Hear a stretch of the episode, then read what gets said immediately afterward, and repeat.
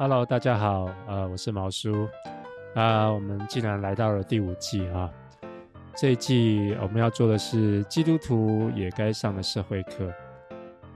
那这个题目可以很广泛哈，主要是希望说信仰不要离地，要真实活出来，就必须要多认识我们所在的社会，毕竟这是我们生活的场景。哎呀，这个音乐实在是有点快哈。好，那我们会谈一些社会学啊、人文科学啊，还有信仰的交汇。那我希望对大家会有帮助。那但是因为这是一个没有盈利的节目啊，所以非常需要大家的支持和鼓励。所以你如果有一些想法回应，或是纯粹有感，欢迎你写信到啊、uncle 点毛 athamail.com 哦 uncle 点毛。At hotmail.com 啊，分享你的心得和故事哈，对我和来宾朋友都是非常大的鼓励啊，谢谢你。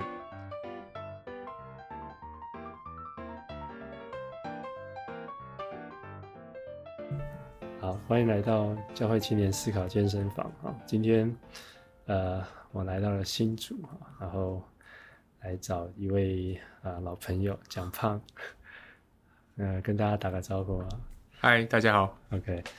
说蒋胖已经这个已经不胖了啊，这个也要讲，这 个这个，举荣说你这个丧失了初衷这样子，背弃自己的名字，对对对，呃对，好，那我们今天呀，对，其实这本书哈，我们今天要聊的叫做《与后现代大师一起上一同上教会》啊，其实。我这本书本来是这这个系列就想要谈的第一本书哈，可是蒋胖很难约哈，所以我就只好这样，是这样吗？对，只好杀到新竹来，让他逃不掉这样，然后还要让他带我去吃好吃的东西。OK，好，那我们啊、呃、这本书叫啊、呃、James K. Smith 写的哈，与后现代大师一同上教会，他大概是。啊，基道是中出了中文版嘛？我们刚刚查了一下，是二零零七七年，二零零七年出版。对，OK，所以呀，所以也先问问看蒋方，你怎么会？我印象你是还蛮喜欢这本书哈？那你是当初怎么会阅读到，或是对你有什么样的启发，或是怎么样？我我应该是在图书馆闲晃的时候看到 哦，OK，然后就觉得。很有趣，因为它的封面就很气，呃，它的书的设计就很很色彩缤纷，嗯哼哼，然后就觉得好像很有趣。然后它又有两个，它的英文其实没有，呃，不太跟英文名字不太一样，但是他就是把后现代跟教会放在一起。嗯，然后在我翻这本书的年代，就是接受到的氛围都觉得后现代是毒素。对对对，然后就觉得哎，这两个放在一起，这个取向好像很有趣，就拿起来翻了一下。嗯哼哼，然后这个他这本书的呈现方式也蛮有趣的，虽然它是呃香港的译法，所以电影名称你都要想一下，这到底是讲哪一部电影。但是它每一个单元的确都是用了一本呃一部电影来作为对作为一个引言，用电影的世界观或者电影的刻画的情境来谈。这个后现代的几个理论，这样，对对，觉得蛮有趣的。对，这本书它不算，它应该算是不不难，不算难读了哈。他毕竟他是，哎，我觉得蛮难读的，哦，是吗？要很有耐心。对对，但是他自己说他是写给这个不是不不是学术书嘛，哦，是写给教会的，或者是呀，当然就毕竟他是还是很多哲学，所以还是需要一些思考了哦。对对，那对，因为你刚刚讲说，大部分基督徒。对于或教会对于后现代还是带着一种比较批判的眼光嘛，或者防备防备。然后我记得有一本书就叫《解读后现代》，对对对对对，就是差园出版社出的。差园吗？OK。对于这个后现代有某种的敌意嘛？可是像 James K. Smith 他，我们现在中文叫他叫什么？哎，突然忘记了。对，翻了一个很潮的，但我忘记了。叫做。哦，叫做苏明斯，苏明斯，苏明思，好，苏明斯写的这本书啊，然后呃，对他后来我们呃校园还是有帮他出了几本书这样子，但是这本是基道出的。那他基本上就是对于后现代是持一种比较正面的看法哈，他甚至觉得后现代可以是教会的盟友啊，甚至是靠近这个跟我们的教会传统是很接近的这样的。所以，所以你你自己觉得读完这个之后对你有什么影响吗？就是我觉得哦，如果第一个的话，第一个对我的影响比较是，呃，陈希毛哥你刚刚说的。好像有时候教会会对后现代比较有防备或者敌意，但这个苏明师先生，他他至少有用他的角度，虽然也许是他的诠释，算是蛮巨细迷的，也算公允的讨论了这些这三位德西达、李欧塔跟傅克的。一些思想的内涵，嗯嗯，然后从中去思考什么可以值得借鉴。嗯、那我觉得这种呃，没有立刻下一个断言或者是一个简化的标签，让我们比较完整的去认识一个思考方式，然后用在信仰反省。我我觉得他的这个做法是蛮值得学习的。嗯嗯，对对对，一些事情我们先了解，再思考。是是是。所以，可不可以先聊聊你所，或者说他在讲的后现代到底是什么东西？就是说，大家这个名词他常常在讲啊，然后，但到底什么是后现代？或者他其实在谈的比较是后现代主义，对不对？他其实花比较多时间是谈刚刚你讲这三个哲学家，法国的这三位，他想要跟这三位哲学家对话嘛？我我觉得，我我先讲一个大略的感受，嗯嗯，就是我我觉得他要。有一个蛮重要的澄清是，如果把后现代，如果我们非得要把后现代当做敌人，或者讲一个中性的名词对手，他的另外一边跟后现代对抗的，他都会认为，我觉得他整本不断的要表达的是，后现代对抗的东西其实是现代，对，而不是教会，对。对，而只是我们自己或者教会有时候把自己把现代等同于我们，或者我们跳进去用。现代或者启蒙后，或者启蒙科学革命所堆砌的这种现代思维，跟教会绑在一起，以至于我们会觉得我们是后现代的敌人，后现代要抵挡我们。是，但其实也许正好是一个机会，让我们可以检视那些启蒙后的的思考，在教会里面呈现出来，是不是也可以有一些检视？或者现在，哎，前阵子很流行的，不要把自己放在受害者的位置。哦、oh，OK，对，就 case 可能他的意思是说，如果后现代拆毁了某些东西，可能不是教会，嗯、而是现代性。对，对我我我我我自己的直觉的感受啦。对，对，那到底后现代是什么？或者是说，我就是怕有人那个读哲学听完这个都说我们不懂。后现代主义，他他有没有给一个定义？好像也没有哦。他就比较讲是说，这是呃，他用这三个法国的哲学家来来讨论嘛，对不对？对，因为这个文化现象其实，嗯，可能有一些啦，但大家会讲说什么多元性啦，哦，那教会常常就讲相对主义，呃、对对对。但他他直接就是谈这个思想层面这三个人的想法，对对对对，对，我自己有时候跟人家在讲的时候，我会发现其实我是比较后现代的人.或者说我受这本书影响，就是哦，我其实我看待信仰的方式是比较后现代。会不会是后现代这个词本身是一个光谱性的？我觉得其实就是相对很多的这种，我也讲到，如果这个世代差异，uh -huh. 我觉得背后可能就是所谓现代跟后现代的一种 OK OK 差异。然后 OK OK，它其实背后或者说至少是现代与后现代的一个反应。它可能有很多层面，但是它一个反应出来这样、嗯、是，对，我觉得它背后是一种对真理、对于认识到底是什么的一个重新的思考啦。嗯、啊，我们待会谈的这三个人，其实我觉得都多少都还是跟到底什么是真理、认识论有关系嘛。Okay, 对，认识论，对对。所以我们就进到这三个哲学家嘛，他其实书就是还蛮直接的哈，就是谈这三个哲学家。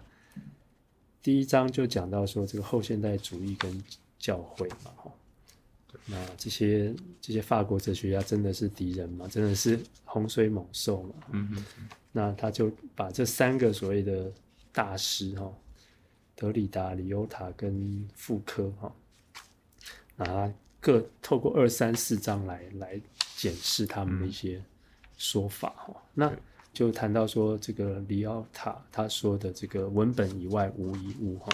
那你要解释一下？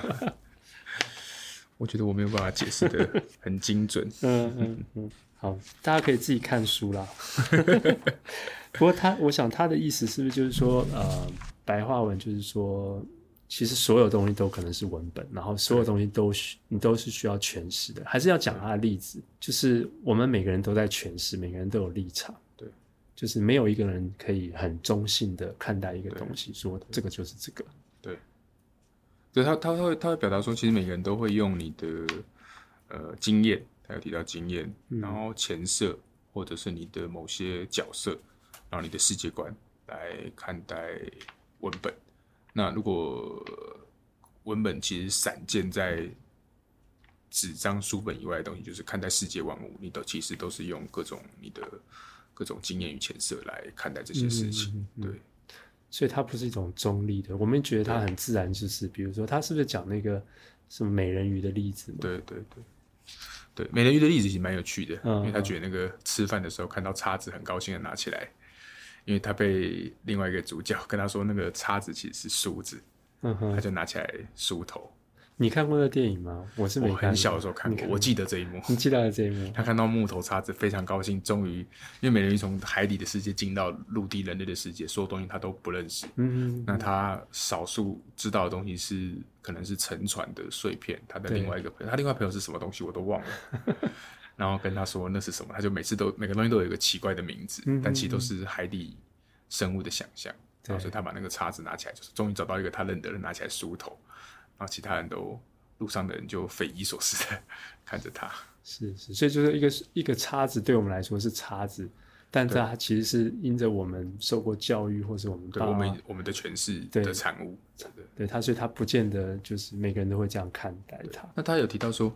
这个似乎是用到教会的视野，就是我们很习惯讲唯独圣经，但唯独圣经其实恰好正表达了每个人都用自己的方式、角度、诠释来解释那一本圣经。那其实大家都会带来不同的 诠释、解释跟实践。嗯嗯嗯，对，所以就是说。最后每个人都是教皇，就是每个人都可以自己来解读圣经。对，对。但是那这样的话，会不会就是大家对于这种所有东西都需要诠释的一种害怕在哪里？就是说，对，就刚刚你我们这样讲完，就觉得哇，基督徒就会觉得哇，那那个好像我们把圣经的超越性拉下来，或者圣经的唯一性给拉下来了。嗯哼，对。所以好像带来一个危机，对对。那那个危机到底是什么？就是说，好像是不是说真理？我们所谓的真理，它不能是不能被诠释，或者说，对，我们觉得真理它一定是，还是说诠释过的东西它就不会是真？哦，是不不是真的？有这样子的一种。他呃，史密斯好像不是，哎，应该说他好像。他的建议蛮正面的，嗯，他他的建议如果我没记错，我忘记在哪里，但是他有提到说，他提到两个元素是圣灵跟群体，嗯嗯，就是说，其实我们正因为圣经虽然一个神圣的文本，好像不应该被权势所决定，但是他也提醒说，其实教会作为圣灵引导的群体，我们在理解圣经或解读圣经的时候，其实我们正是需要。他好像有讲到空间与时间，就是空间就是全球，就是普世教会不同的人在读圣经的时候的角度或者说宽广。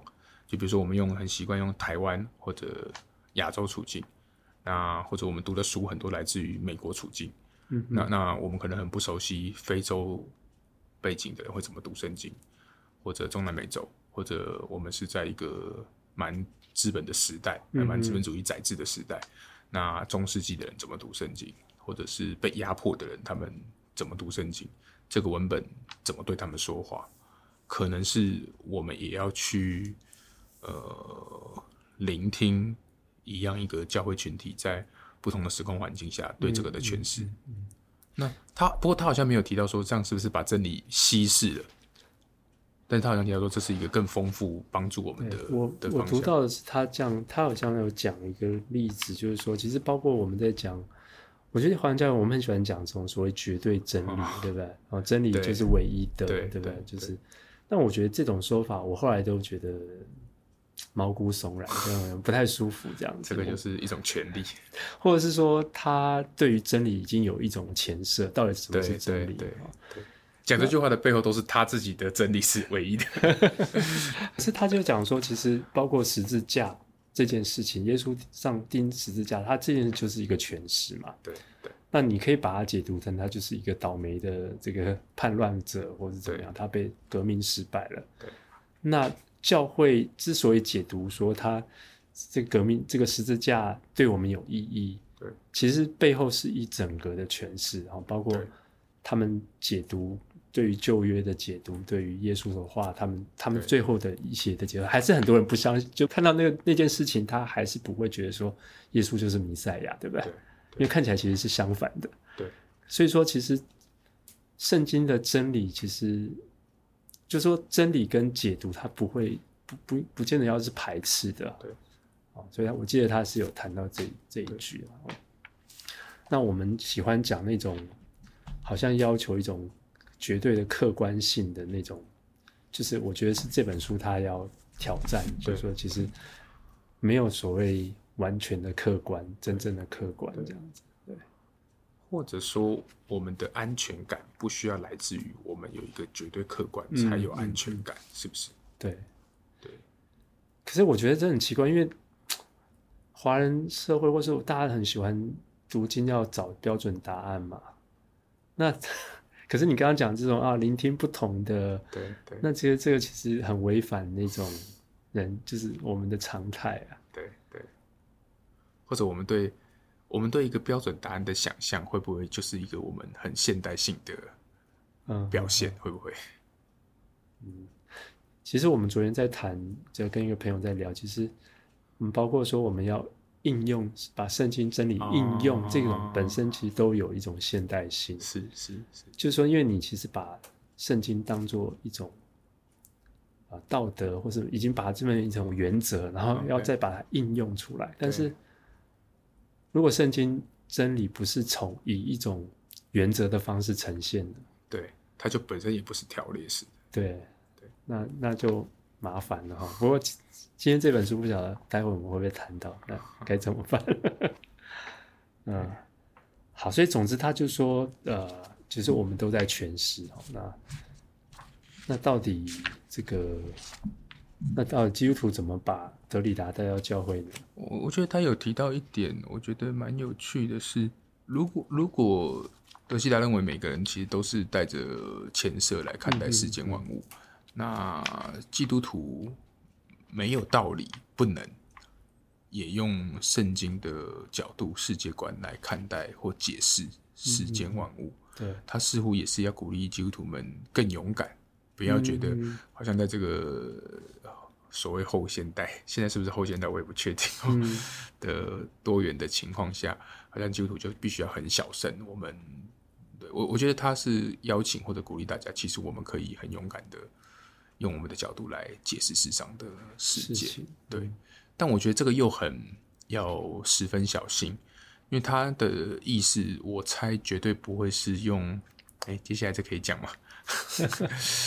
就比如说用圣经的某些经过选择的道德观点来看世俗的某些事件，嗯嗯嗯，对，那那个那个可能也不是他的意思，对，嗯嗯嗯，所以他这边讲到说，透过看这个，透过神的话语去看这个世界嘛，哈，对对对对对对对，透过圣言看世界，透过使徒信经来诠释，嗯嗯，对，哦，他他应该就是在呃，透过使徒信经来进行诠释的那边提到说，所以我们其实是需要。嗯，地理上的就是全球的，跟时间上的就是教会历史上的，来认识这样一个更大的群体，都是被上帝的圣言所训练或陶塑的。嗯，我就回应你刚刚讲，我就是我的理解就是说。就的确，就是我们相信圣经是真理的方式是相信它是一个对这个世界最好的故事，嗯哼嗯，最美好、最合理的故事。然后我们好像就是在去分享这个故事，或者是活出这个故事，按照这个故事的脉络去活出来给对分享给别人看，或者是呈现给别人看，那就不会假装说哦，我是中立的，然后我有。对，没有绝对不需要这样子放。对对对，我有绝对的真理，然后我告诉你什么是对，什么是错，而是说，呃，我在这个我我活我活在这个故事当中，我相信这个故事是美好是真实的，然后我我分享，对这个这个好消息给你这样的，所以不是带着一种好像，我我得救你还没有，然后我我对对，你们这些外邦的，对对对。我不知道有没有过度解读了哈，超译的，超译，超译。好，那我们来讲这个第二第二个部分。OK，呃，第二部分是里欧塔，里欧塔嘛，哈。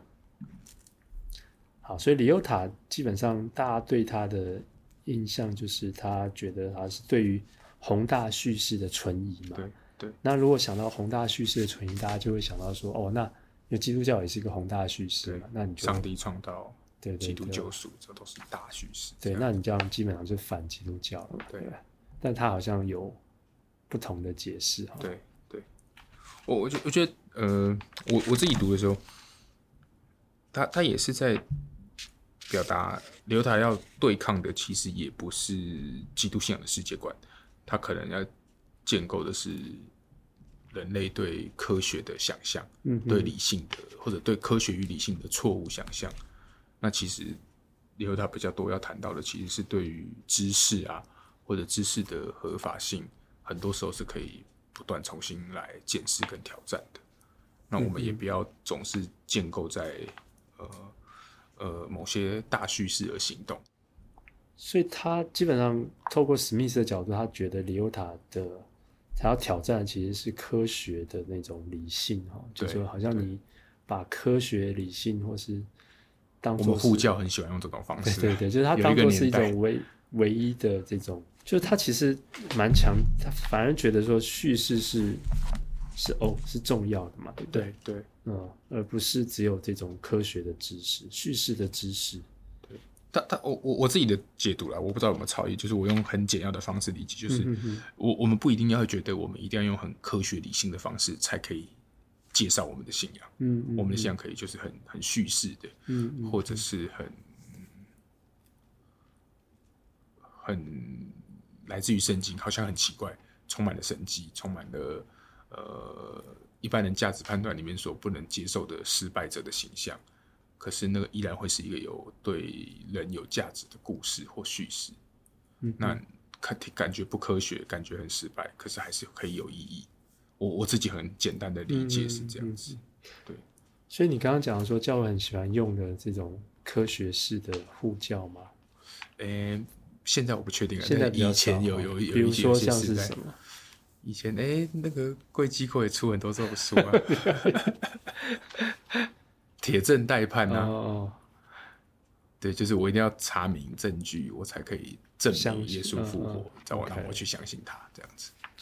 就好像一定要有一种科学上的证据或者什么样才能够，对，或或者说是不是从理由来讲，是不是我们一定要在现代性的战场打互交战争吗？嗯嗯，还是我们其实就在后现代的战场勇敢的说出史家的故事，嗯就可以。嗯嗯，嗯，但这样好像有危机，就是我们可以变成是一个空虚的、完全没有任何实质的东西。嗯，我想是他是不是要讲，其实可能也跟启蒙运动的那种有关，就是说启蒙的时候大家都相信有一个好像 universal reason，然后大家只要透过理性，我们都可以达到一种相相同的答案嘛。对，对，那好像所以基督徒就也会希望说，因为。科学在启蒙时代，就是它是一个好像被当做是一种唯一的，嗯哼，可以去验证所有真理。科学是真理，对对对。但是其实从这个角度，他好像从这个角度，其实科学它也可能只是一种，它也有它自己的假设，对，假设也有它的限制，对，对，它也可能会被推翻。对，所以所以他在讲的是说，我们不需要被这种所谓的 universal reason 的这样子的嗯。认识，就是说，我我们就很大方的承认，就是哎，我就是这个立场，哎，我就是受这个信仰的。影响我就是这样相信的。其实跟第一个好像也是有一点像。对，有点像。他说要活出那个信仰的这种 narrative character，就是我不知道中文翻叙事的一种个性的什么？对，他用本质，本质，然后就是信仰，基督信仰。因为我们刚刚有讲到，其实我们很喜欢用条列式嘛，对，就是讲到底要一二三四这样子。我很久没有那样了。真的吗？尽量不要。因为书上都说，你那样的角度就是大家就开始数你要剩多久讲完。可是你 PPT 没有那个不是很难，还是就不做 PPT 了？是的，有的时候就是就讲故事，你就不需要条列。OK OK，对，放一点图就好了。是是是是是，所以所以说，其实基督教对他来说，或是很多神学家就有谈到所谓叙事的这种形式哈，就是说基督教根本上更是一种故事，而不是。一个条列，因为你条列式，你基本上就把它化约了嘛。对对，没错。那那就是说，怎么样去？诶，他不知道为什么会讲到这个基督教的叙事的这个特质哈。那基本上鼓励我们去哦，因为他觉得透过这个里欧塔的这个分析，他觉得科学式的是很有限的，他不应该是一个至高的地位，而是应该说，那我们就活出一个这种对更正常，或是更更叙事式的一种方式。这一段的的结论蛮有趣的，他就是提到一些所谓礼仪教会或高派教会会使用，他讲了公道书嘛，嗯，也讲了崇拜，嗯哼，然后他做了一个对比，就是像星巴克，哦，星巴克会有意大利文的大中小杯，就一定要很。酷炫，对对对对，不是大中小杯，对对，刚刚开始都刚开始都不会念，现在可能也不会。然后你要，他会重复那个话给后面的人，你闻到那个气味、音乐、声光、神秘的语言，你就知道你进入一个咖啡的空间。很像卡布奇诺，它也是意大利文，对啊，是吧？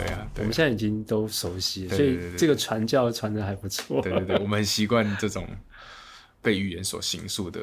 咖啡叙事，所以他的意思是什么？就是说，呃，我们不要害怕去运用一些基督教的语言吗？还是什么？可是有时候又很不亲民啊，会有这种问题。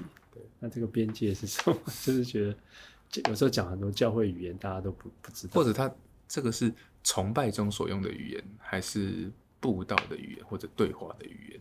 他可能比较讲到崇拜吧，嗯、就是你崇拜刻画出来的。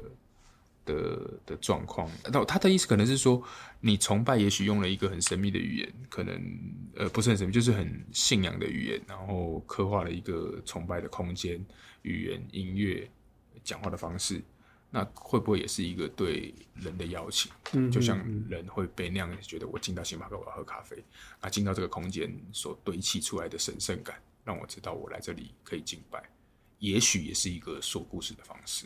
那一样可以吸引人进入教会，这样。我我我的理解啦，我的理解，他说他就是这个古老的福音，是不是还是可以用这种方式来吸引人进来？因为他他在对抗的是那种比较实用主义的教会，他好像实用主义就会觉得我要要去吸引人，所以我们要把所有人都翻译，然后所有东西都让人家懂。他就是说，哎、欸，我们就是承认说，我们就是在一个另外一种叙事，另外一种对这个故事世界的一种故事理解当中，就是有点邀请你进到这个异异次元的空间那种感觉，就是哎、欸，我们现在我们就是一个很不同的群体，我们现在在呃不用好像刻意的要用一种呃诉诸于大家都能够相同的，比如说过去是科学理性，那他现在，哎、欸，他也。表达说，同时这样也不只是吸引人进来，他他也认为好像这样就是可以建立一个人成为门徒的的方式。他他这样表达，但我我不太知道原因是什么。嗯，但他的意思好像我们不用担心说这样就只是进来，然后他就不他没有办法更深入。他认为反正其实是可以的。对，就跟我们星巴克现在我们都懂。那些意大利文是什么意思？是这样吗？我的一个理解就是，比如说，呃，我们嗯，我在台湾有去这些圣公会这种比较礼仪性的这种教会，它其实对于一般人来说，它是一个比较不懂、不能对不太理解的哦。然后念功祷书要站要跪，然后什么什么的，然后有些东西要唱歌，有些什么那，或是或者讲太哲这种，好像那那是不是他反而就是说，相对于这种过去要。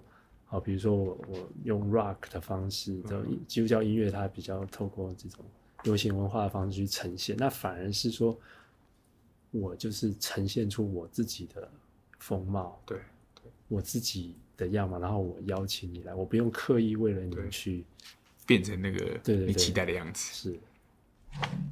Storytelling 就是一个说故事的教会，对，对我觉得这个其实是可以。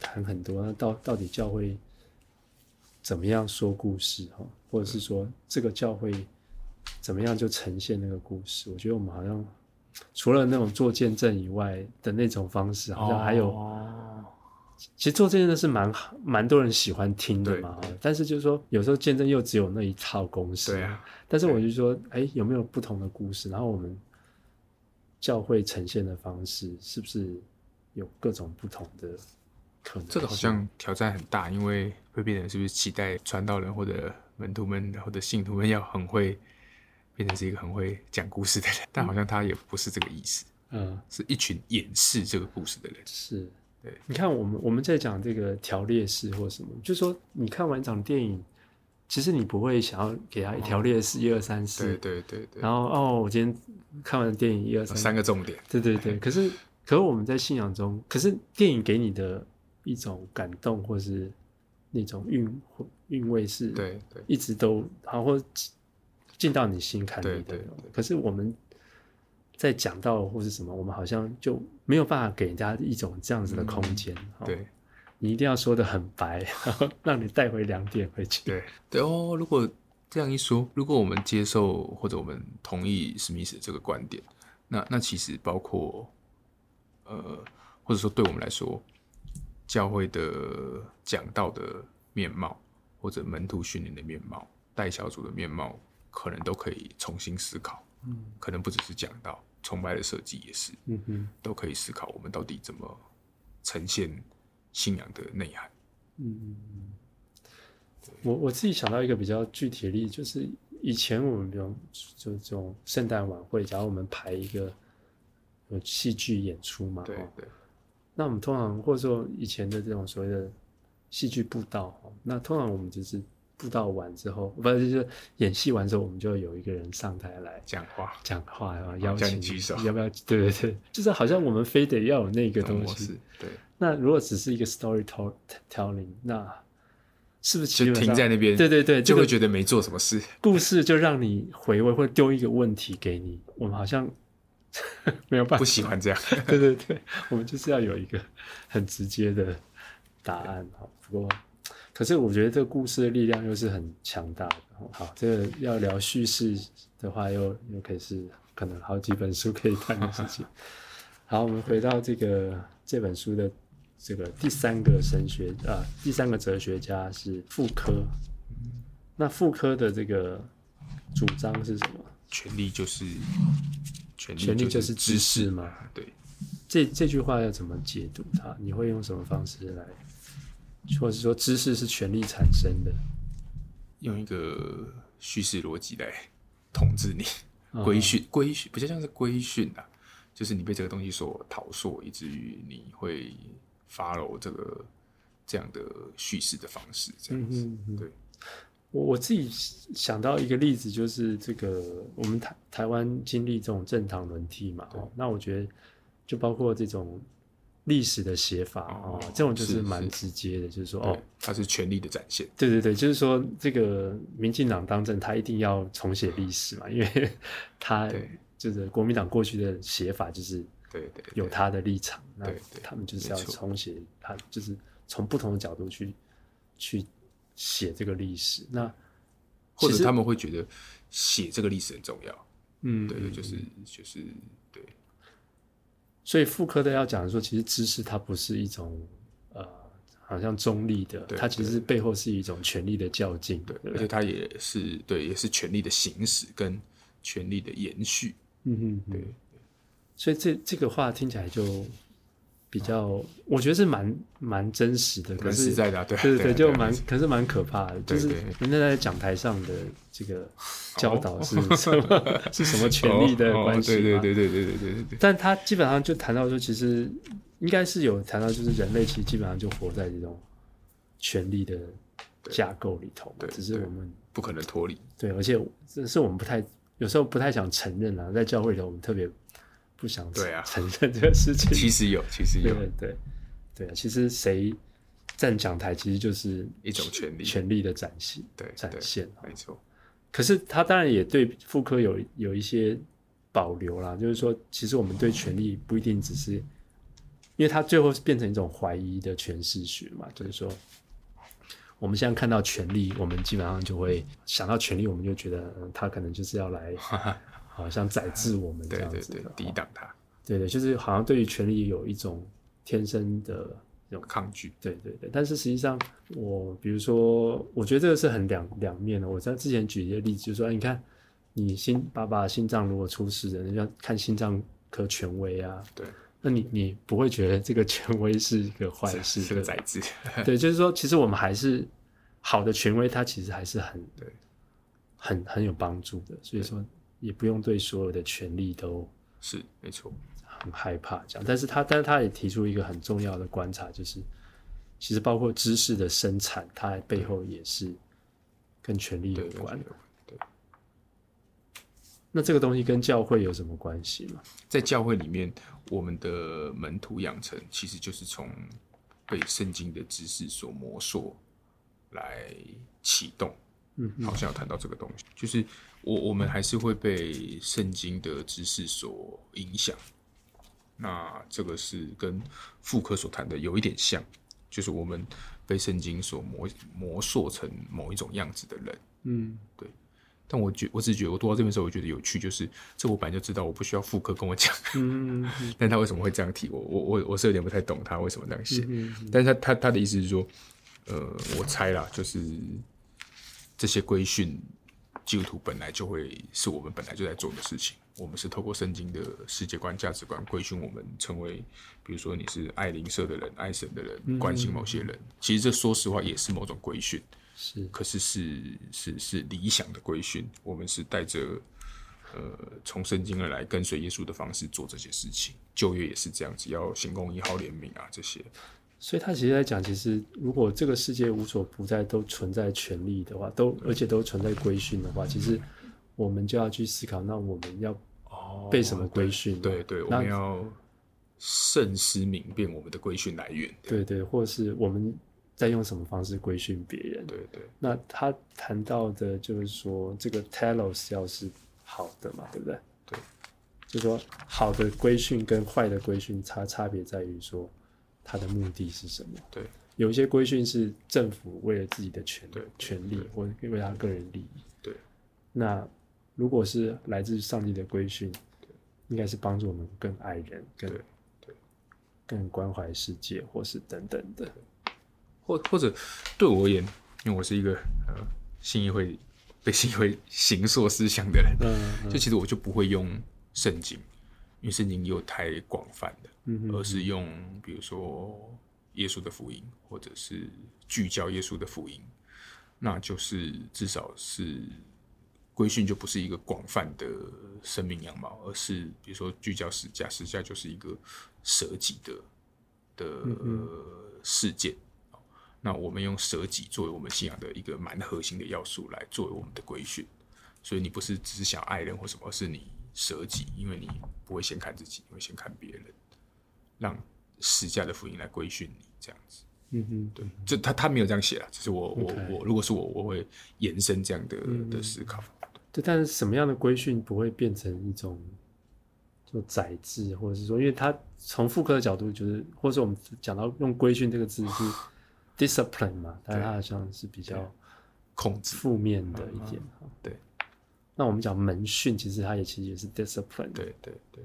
那到底我们怎么样不会变成是一种或或或者，我觉得从这本书的呃很多描述的方式，就是你你也可能也要认清，当你在建立门训或者建立 discipline 给别人的时候，嗯，你自己也是很有限制的。你可能也不只是看傅柯，你要从李尤塔的角度，你的叙事是有限制的，嗯、你要回到。德西达的角度，你的诠释是有问题的，嗯哼嗯，所以以至于你的 discipline 的实践可以不断的修正或者不断的调整，嗯嗯，那我觉得也也不错了，嗯，就是这三个人要同时对你说话，你的诠释可能需要修正，嗯，你的叙事也要调整，以至于你思考对门徒训练的想象可以是一个动态的东西嘛？是这样，可以这样说。嗯，我觉得这对我们的一个。挑战或者什么，就是说，其实突然想到，就是可能就是说，其实我们都存在某种的权利关系哈、嗯。那啊、呃，比如说你在神学院做的某些工作，我在做的绝对是，对，我其实有某种权利。那我我到底用这个权利是要做什么？我是要满足我自己的，我要谨慎自己手上是握有。某种程度权力的，对对，我我就先要意识到嘛，对，然后意识到我我要怎么用它，然后我是我是只是要来规训别人，让让怎么样，而是说还是说我用这个这个权利是，然后会讲权利是礼物嘛，那我们用这个权利怎么去 empower 别人？对对，那我觉得这是可能是我们可以去思考的。对，如果如果聚焦在权力，我们也的确要去想到。耶稣是放下权力的，嗯，耶稣是让别人的权利行使在他身上的，嗯嗯，他的结论也还是蛮有趣，他就是他会提到说，我们还是要回到祷告啊、禁食啊、默想啊、操练简谱啊、嗯、这些，透过身体来形塑我们的心灵。嗯嗯嗯，是，其实其实他后来一本书，我们其实基本上强调就是那个习惯、对，对，你的习惯就是要养成，否则的话。你其实不会改变的，就是、对对，你要有一个 discipline。如果你要健康，可能就饮食习惯要改变，要运动习惯啊等等，就是你可能很多东西要调整。好，好，那我们基本上就聊了这个三个哈。我们当然，我觉得我们也是这个很有限啊，对。对于阅读这本书也是很有限。K. S. 史密斯听完都在旁边哭。那那大大家可以自己，我们在对哲学也都是这个不是专业的哈，就是那我觉得大家可以有兴趣来读这本书，对，还是蛮好的一本书。嗯、对对对，不过至少是给你从另外一个视角来来理解后现代啊。对，那我不晓得最最后你对于这个呃有没有什么？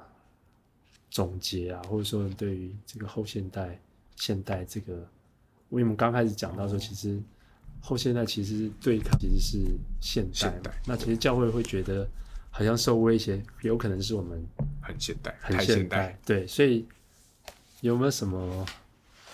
我有没有什么建议，或是我我自己？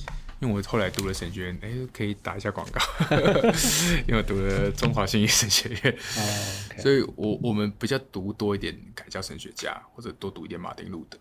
那我自己觉得，哎，我们刚刚比较少提到，其实他也蛮正面的看待教会传统，对，就是这个史密斯，他也蛮正面的看待教会传统，他不是一个陈旧的或过时的东西，是是是他，他依然有对，对很有价值。他基本上觉得后现代跟教会传统是。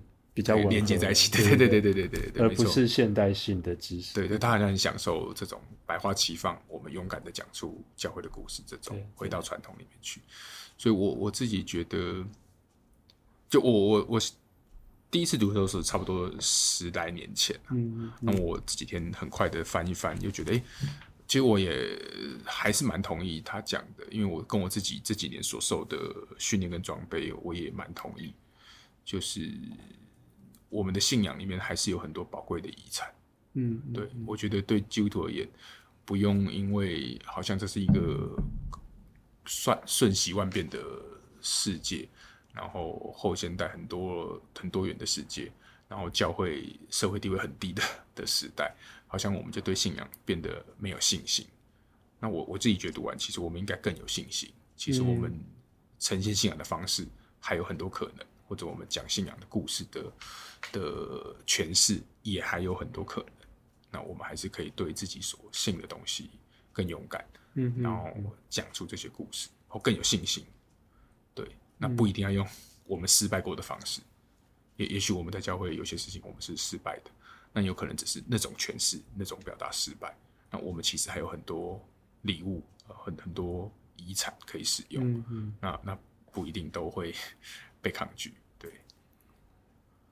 对，就是你刚刚其实有讲到，就是现代性它有某种的对于知识的一种不安，就是他想要一种确定感啊，那他要一种绝对的正确或者绝对的这种知识，就是怎么讲？就是你你你宰制，对，对，对，你可以宰制未来。